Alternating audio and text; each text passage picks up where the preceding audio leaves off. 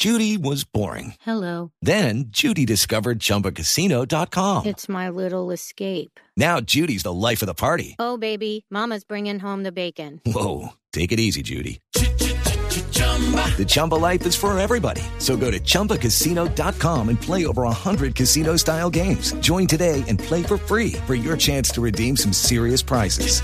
chumba ChumbaCasino.com. Purchase necessary. Void where prohibited by law. 18 plus terms and conditions apply. See website for details. 6 de la mañana, 21 minutos, y hoy martes 6 de noviembre empieza la discusión de la reforma tributaria en las comisiones económicas conjuntas de Senado y Cámara. No obstante, aún no hay lista ni ponencia, lo que demuestra la gran presión que habrá en el Congreso por mermelada, aunque la verdad es que desde los años 90 no ha pasado en el país ninguna reforma tributaria sin algún tipo de mermelada y en este caso en particular hay una enorme presión para que se reparta.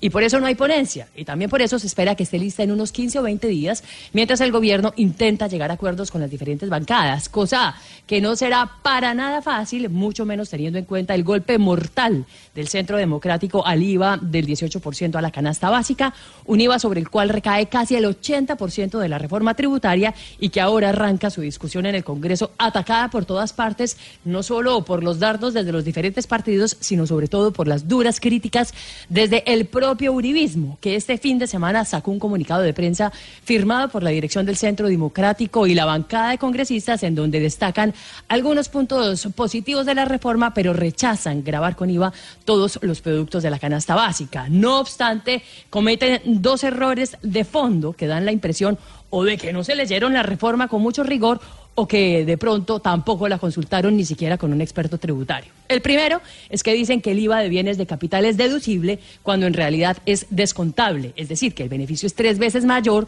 porque algo deducible disminuye la base gravable, pero algo descontable disminuye el impuesto base. El otro error de fondo en el comunicado del Centro Democrático es que dice que es imperativo que los alimentos básicos estén excluidos. Un error garrafal, pues los en la actualidad están exentos de IVA y no excluidos. Es decir, tienen una tarifa del 0%, lo que les da derecho a solicitar la devolución de los IVAs pagados, lo cual es mucho mejor negocio para los industriales de alimentos porque el gobierno les reembolsa todos los IVAs de la cadena productiva hacia atrás.